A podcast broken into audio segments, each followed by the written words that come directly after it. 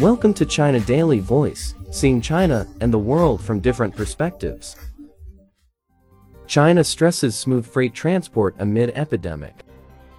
China has urged all possible efforts to ensure the smooth transportation of medical and epidemic prevention materials, daily necessities, government reserve goods, and postal and express deliveries. Local authorities are prohibited from blocking or closing expressways, ordinary roads, waterways or ship locks without authorization, according to a circular issued by the State Council COVID-19 Response Interagency Task Force.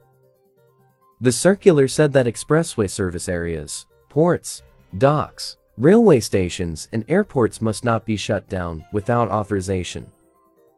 It said that freight vehicles and passengers of these vehicles must not be arbitrarily restricted. China to step up preservation, publication of ancient books. Chinese central authorities have issued a set of guidelines on stepping up the preservation and publication of ancient books. Ancient books are vital to China's efforts to carry on its cultural tradition, foster a Chinese ethos, and enhance its cultural strength said the document jointly issued by the General Offices of the Communist Party of China Central Committee and the State Council.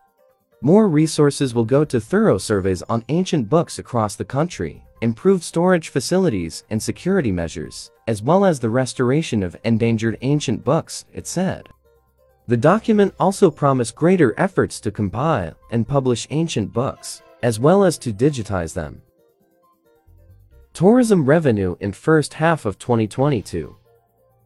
China's tourism revenue will reach 1.71 trillion yuan in the first half of 2022. According to the China Tourism Academy, more than 1.9 billion domestic trips are expected to be made in China in the first half of the year, the Academy said during an online press conference. We have reason to make relatively optimistic estimations about China's tourism economy in the first half. But there are uncertainties brought by the resurgence of the epidemic, and we need to pay close attention to the COVID-19 response and people's willingness to travel, among others. CTA Director Dai said. Crisis in Ukraine could slash global trade growth by half.